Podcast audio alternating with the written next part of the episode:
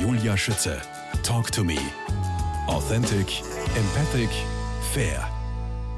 Himbeer-Haferflocken-Müsli, reich an Zink und Polyphenolen, preisgünstig, 255 Kalorien pro Portion. Man nehme für zwei Personen 150 Gramm Himbeeren, 200 Gramm fettarmer Joghurt, 8 Esslöffel Haferflocken, einen Esslöffel Haferkleie, einen Teelöffel Flohsamen, 100 Milliliter frisch gepressten Orangensaft. Fertig. Es geht aber auch etwas aufwendiger. Wer es mag fürs Frühstück am Wochenende, American Breakfast Cookies. Und auch das hilft beim Vorbeugen gegen Demenz. Anne Iburg, was essen Sie besonders gern und wirklich regelmäßig zum Mittag zum Beispiel? Also ich esse regelmäßig ganz konservativ irgendwie freitags immer noch Fisch. Das ist irgendwie bei mir stark. Und welches ist da Ihr Lieblingsrezept aus Ihrem Buch? Damit wir aus gleich nachblättern habe ich jetzt im Sommer ganz oft diesen marokkanischen Fischeintopf gemacht, weil der so viele schöne Gewürze hat und ich mag das gerne, wenn das orientalisch oder asiatisch ist. Das finde ich schön. Und abends, was kommt da besonders gerne auf den, auf den Tisch? Ja, jetzt, ähm, wo die rote Beete da ist, mag ich besonders gerne auch ähm, Salat zum Brot. Also wir essen eigentlich abends kalt und Feldsalat mit rote Beete ist so einer meiner ähm, Klassiker, die es immer wieder gibt. Damit ich gleich mitblättern kann, auf welcher Seite ist denn das? Der Feldsalat mit roter Beete ja? ist auf Seite 73 und ähm, der marokkanische Fischeintopf auf Seite 98. Okay. Rezepte gegen Demenz vom Frühstück über Aufstriche und kleine Gerichte, Suppen und Salate, Hauptgerichte, Süßes und Gebäck. Anne Iburg, Ihr Bewusstsein in Sachen Ernährung, Lebensmittel kommt ja nicht von ungefähr. Geboren worden am 9. Mai 1968 in Osnabrück, sind Sie auf einem Bauernhof in Niedersachsen aufgewachsen. Welche ja. Erinnerungen verbinden Sie damit?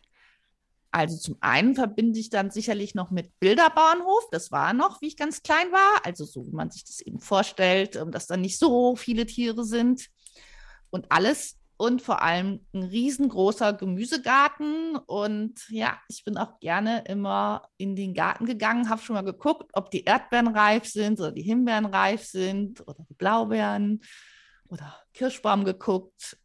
Das heißt, ja, zur Erntezeit war bei euch wohl auch ein großes Thema. Da die, ist die ganze Familie zusammengekommen? Ja, genau. Also Erntezeit ist ja sozusagen Hauptarbeitszeit früher auf Bauernhöfen, heute weiß ich es nicht.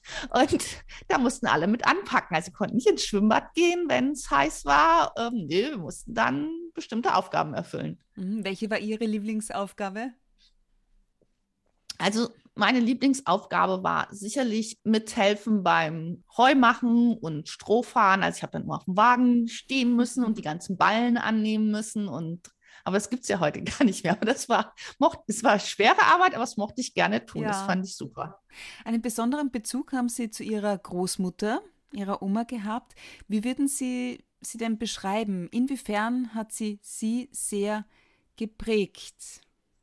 Und die Oma, also, das war ja die Anne Iburg.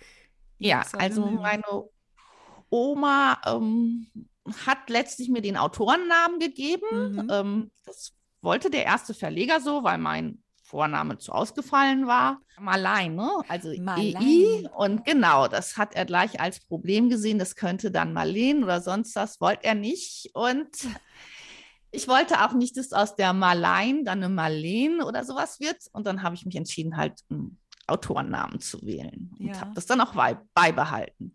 Ja, zu meiner Oma, die war wie soll ich sagen, die war sehr, die war viel gelassener als der Rest meiner Familie, würde ich sagen. Das fehlt mir auch oft, aber dann kann ich mich einfach daran erinnern und sagen, die hat das alles immer nicht so schwer genommen. Versuch's auch einfach so zu nehmen, wie es ist und weiter. Welche, welche Erinnerung verbinden Sie besonders gerne mit ihr?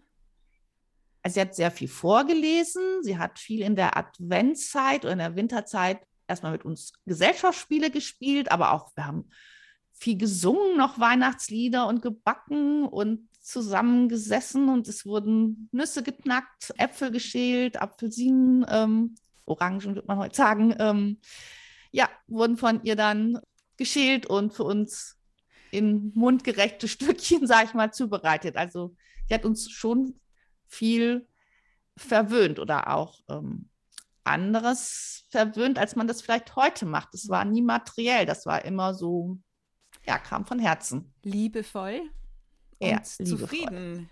Das sind jetzt ja. so die beiden Dinge, die mir dazu einfallen, von dem her, was Sie, was Sie ja. erzählen.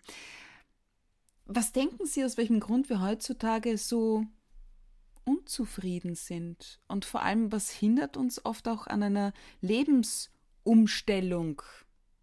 Oder stehe ich allein mit diesem Gefühl da? Also ich glaube, dass wir heute hm, ganz stark im Wettbewerb untereinander stehen. Jeder will der Beste, der Schönste, mhm. der Schlankste, jetzt in Bezug auf Ernährung sein. Es, es gibt so diese Gelassenheit und Ruhe nicht mehr, wie viel mehr Egoismus, viel mehr ja, Ellenbogengesellschaft als früher. Also ich denke, die Werte haben sich stark verändert. Ja, wie könnten wir da wieder zurückfinden? Gute Frage. Schwer zu sagen. Ähm, weiß ich nicht. Habe ich keine Lösung für. Wie gehen ich Sie denke, damit jeder, um? Ja, also ich merke das auch, dass ich nicht so gelassen bin wie meine Großmutter und dass mhm. ich schon mh, hm, ja in dieser Ellenbogengesellschaft mich auch behaupten will und sicherlich auch den Ellenbogen benutze, ohne ähm, dass ich das, das in dem Moment merke. Das ist ja eine, eine Wertung, aber klar, ich, ähm, ich will weiterkommen. Das ist, denke ich, etwas, was ähm, ja auch legitim uns alle stark ist. bewegt. Ja, ja, Richtig. auf alle Fälle. Ja, und auf was auch Fälle. unsere Gesellschaft uns vorlebt. Wir sollen Leistung zeigen. Das Leben steckt voller Herausforderungen. Ursprünglich wollten Sie ja so viel werden. Pfarrerin, Lehrerin, Juristin für arme Menschen, Apothekerin und diplomierte Ökotrophologin wenn ich das jetzt richtig ja. ausgesprochen habe. Und richtig. ich habe natürlich auch recherchiert. Das bin ich dann das, auch geworden. Genau so ist es. Was das nämlich genau ist, laut Definition, in Deutschland äh, eigenständiges interdisziplinäres Studienfach der Kombination aus Ernährungswissenschaft und Haushaltswirtschaft. Gab es einen Schlüsselmoment dafür, dass Sie sich dafür entschieden haben letztendlich? Ich weiß nicht, einen richtigen Schlüsselmoment würde ich sagen, nein. Das andere habe ich immer irgendwann negativiert, glaube ich. Mhm. Das habe ich dann einfach so für mich entschieden. Oder ich, ich frage mal mache. anders, was treibt Sie in Ihrem Beruf an? Es hat schon etwas ähm, Missionarisches. Ich möchte ja. schon, dass die Menschen sich gesünder ernähren, bewusster ernähren. Ja, das ist, glaube ich, so meine Etwas Motivation. Positives beizutragen in dieser Gesellschaft ja. für die Menschen. Ja. Das finde ich sehr schön. Was, was verbinden Sie mit Ihrem Job, außer abwechslungsreiches Essen? Was verbinde ich mit Denn der zweite Job, Teil Ihres Buches Essen gegen das Vergessen ist ja voll damit. Und ich liebe es wirklich, vor allem, weil es so einfach ist. Also ich denke, ich verbinde auch viel Menschen mit meinem Job. Also mhm. ähm, auch wenn ich jetzt meine Leser ja nicht sehe, ich mache mir Gedanken über meine Zielgruppe und bin auch total dankbar, dass ich halt als Ernährungsberaterin aktiv arbeite, weil der einzelne ähm, Patient, der da kommt, der trägt auch immer zu meinem Buch bei, weil er mir einfach immer wieder neue ähm, Sichtweisen auf das Thema Ernährung gibt, auch wenn er jetzt nicht da ist, um sich bezüglich einer Demenzprävention zu beraten. Aber man lernt immer wieder neue Menschen und deren Werte und Vorstellungen von Ernährung kennen. Das mhm. ist halt interessant. So wie wir jetzt Ihre. Ernährung auf der einen Seite, Bewegung auf der anderen Seite. Wie hält sich da Ihrer Einschätzung nach die Waagschale um den Präventionshebel gegen Demenz richtig einzusetzen? Also das eine äh, bedingt auch das andere.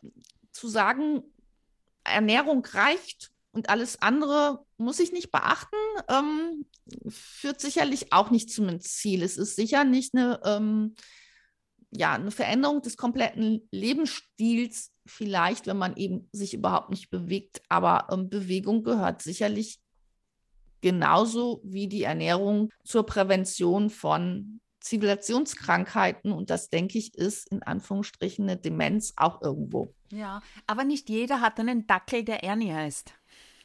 Nein, ja auch noch nicht so lange. Wo man da raus muss jeden Tag.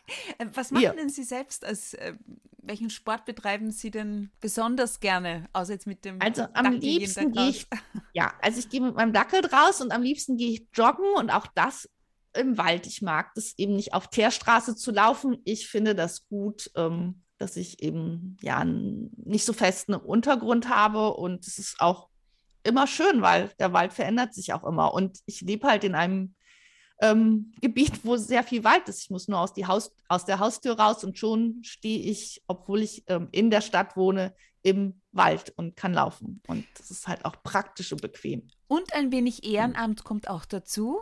In, beziehungsweise wo engagieren Sie sich da? Im deutsch-amerikanischen Frauenclub. Okay. Das ist hier ähm, in der Pfalz oder in Kaiserslautern ähm, ein Club, der von den Amerikanern in der Nachkriegszeit gegründet worden ist. Und da geht es um den Austausch und die Freundschaft zwischen Deutschen und Amerikanern. Und welche da Rolle sind Sie da aktiv, genau? Ich mache da das ähm, Kinder- und Jugendprogramm. Wie schaut das aus aktuell, wenn Sie ja, jetzt haben wir ja ähm, Corona, ja. aber vom Prinzip heißt es, wenn jetzt hier meinetwegen in Kaiserslautern ähm, Schüleraustausch hat, Deutsch-Amerika, dann unterstützen wir das finanziell und ähm, dann begleite ich halt auch dieses Rahmenprogramm. Mhm. Oder es gehen halt Studenten von der Uni Kaiserslautern möchten über, das ist nochmal wieder ein Bundesverband, nach Amerika, dann bin ich das Nadelöhr, was ähm, guckt, was die Person in der Bewerbung schreibt, macht, tun muss, um genommen zu werden, um eine Chance zu haben für so ein Austauschprogramm. Ja, ja. Gute Menschen sind erwiesenermaßen glücklicher und glückliche Menschen leben länger, hat zumindest der Caritas-Direktor der Erzdiözese Wien bei mir auch gesagt. Klaus Schwertner im Podcast Nummer 88. Äh, wie ist denn Ihre Meinung dazu?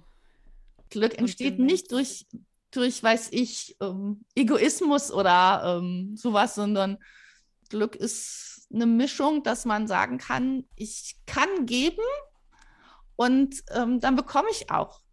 Das gleicht sich dann schon irgendwie im Leben aus. Das ja. ist so meine Theorie. Apropos hilfreich und gut, es sind im Alltag oft die kleinen Dinge, die sich aber summieren neben der Pandemie ein großes Thema ist unser Klima. Da ich mich auch podcastmäßig immer mehr damit auseinandersetze, Erfahrungen, Möglichkeiten und Ideen sammle, was tun denn Sie? Was ist denn Ihr persönlicher Beitrag? Also ich versuche möglichst immer mit dem Fahrrad die kleinen Wege zu fahren. Das heißt, ich fahre eigentlich mit meinem Fahrrad in die Innenstadt, in meine mhm. Praxis und wieder zurück. Oder wenn ich nur einen Brief wegbringen will, keine großen Einkäufe groß mache, dann wird das alles schön mit dem Fahrrad gemacht. Ziehen Ihr Sohn, er ist 18 und Ihr Ehemann da auch mit? Nicht. Ähm, nee, würde ich sagen, nein. Die finden, also mein Sohn findet das super, weil es ist nur mein Auto äh, so versichert, dass er damit fahren kann. Das heißt, ihm steht das Auto noch mehr zur Verfügung. ich verstehe. Zur Praxis. Hat die Pandemie eigentlich irgendeine Auswirkung auf Ihren Beruf gehabt bisher? Ja, also es ist letztlich das ganze Präventivprogramm weggefallen, also Gruppenabnehmkurse oder sowas oder den Besuch in Schulen, wo ich dann Ernährungsthemen mit den Grundschülern bearbeite. Es ist auch bei all meinen Kolleginnen der ähm, Umsatz von Büchern extrem zurückgegangen. Warum? Gibt es viele Theorien, aber weiß Wer, keiner An welche so genau. glauben Sie am ehesten? Also ich glaube an die Theorie, dass die Kunden, die Buchkunden mh, mm, erkannt haben, dass sie auch genug Rezepte im Internet finden und dadurch das Buch nicht mehr an Bedeutung hat. Und bei mir speziell, wo ich viele ernährungsmedizinische Ratgeber hat, dass man, ich glaube, dass die auch verschenkt werden, sprich, dann kauft die Mutter dem Sohn mit einem erhöhten Cholesterinspiegel, der schon längst ausgezogen ist, das Buch. Und da die sich ja nicht treffen, ähm, werden auch so dann weniger ernährungsmedizinische Bücher gekauft. Ah, interessant. Anne Iburg, Ihr Lebensmotto lautet, immer einmal mehr aufstehen, als man gefallen ist. Ja. Woher kommt denn diese Einstellung? Ich glaube, ähm, die kommt aus der Einstellung, dass ich mehrfach gefallen bin und ähm, irgendwann gedacht habe, dafür muss man sich aber nicht schämen. Das passiert allen Menschen so und die, die das Glück haben, dass sie nie fallen, ähm, ja, die haben dann halt besonderes Glück oder sie reflektieren sich besonders schlecht. Ich weiß es nicht. Aber mhm. es ist nicht schlimm zu fallen. Wichtig ist aufzustehen und Absolut. weiterzumachen. Es kommt wieder Absolut. was. Also ich habe sie. Haben Sie auch das Gefühl, dass Sie derzeit mehr B-Vitamine, Vitamine für die Nerven brauchen und Süßes?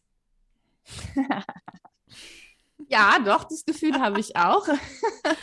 ich habe auch irgendwie in der Corona-Zeit eine ähm, B-Vitamin-Kur gemacht mal. Und ja, ertappt mich auch dabei, dass ich Meinst mich doch mal ab und zu mehr mit Süßen belohnen muss als ähm, in der nicht corona Da habe ich nämlich tatsächlich auch noch eine Frage dazu. Und zwar, wir wissen ja alle, Zucker macht alt. Schadet Zucker auch der Gehirnfunktion? ich sage mal, eine hochkalorische Ernährung schadet ähm, dem Gehirn. Wir wissen nicht warum mhm. genau, aber als solches ist ja unser Gehirn ein Organ, was seine Energie ausschließlich mit Glucose, sprich Zucker, ähm, nutzt oder verstoffwechseln kann. Das heißt aber längst nicht, dass wir Zucker essen müssen, weil Stärke ist ja ein Riesenglukosemolekül und es soll ja langsam ähm, in den Körper kommen. Also so nach dem Motto, aha, ich habe jetzt gehört, der, das Gehirn braucht unbedingt Zucker zum Stoffwechsel, heißt nicht, dass man Zucker essen muss. Ich verstehe. Ja, ich glaube, ich werde mir heute noch ein kerniges Apfel-Roggen-Mischbrot machen oder nur besser dieses Walnuss-Maronenbrot nach dem Rezept aus ihrem Buch Essen gegen das Vergessen. Da steckt viel Vitamin B6 drinnen nämlich. Und am Wochenende entweder Cranberry Powerkugeln, nur 65 Kalorien pro Portion, Zwetschgen Kokoskuchen oder Bratäpfel mit Marzipanfüllung, 165 Kalorien pro Portion als süßen Nachtisch, reich an Polyphenolen und Vitamin C. Außerdem klingt es schon ein bisschen nach Advent und man soll doch immer was haben, worauf man sich freuen kann, oder? Was ist ja, das, das ist sicherlich Ihnen? wichtig. Eine positive Einstellung schützt uns auch sicherlich von der Demenz, weil wenn wir positiv sind, dann sind wir aktiver, als ähm, wenn wir in negativen Gedanken verweilen. Marlein Stasche, alias ja. Anne Iburg, ich bedanke mich bei Ihnen für dieses besondere Gespräch. Alles Gute für Sie Gerne. und die Familie. Liebe Grüße nach Kaiserslautern in die Pfalz. Ja, herzlichen Dank.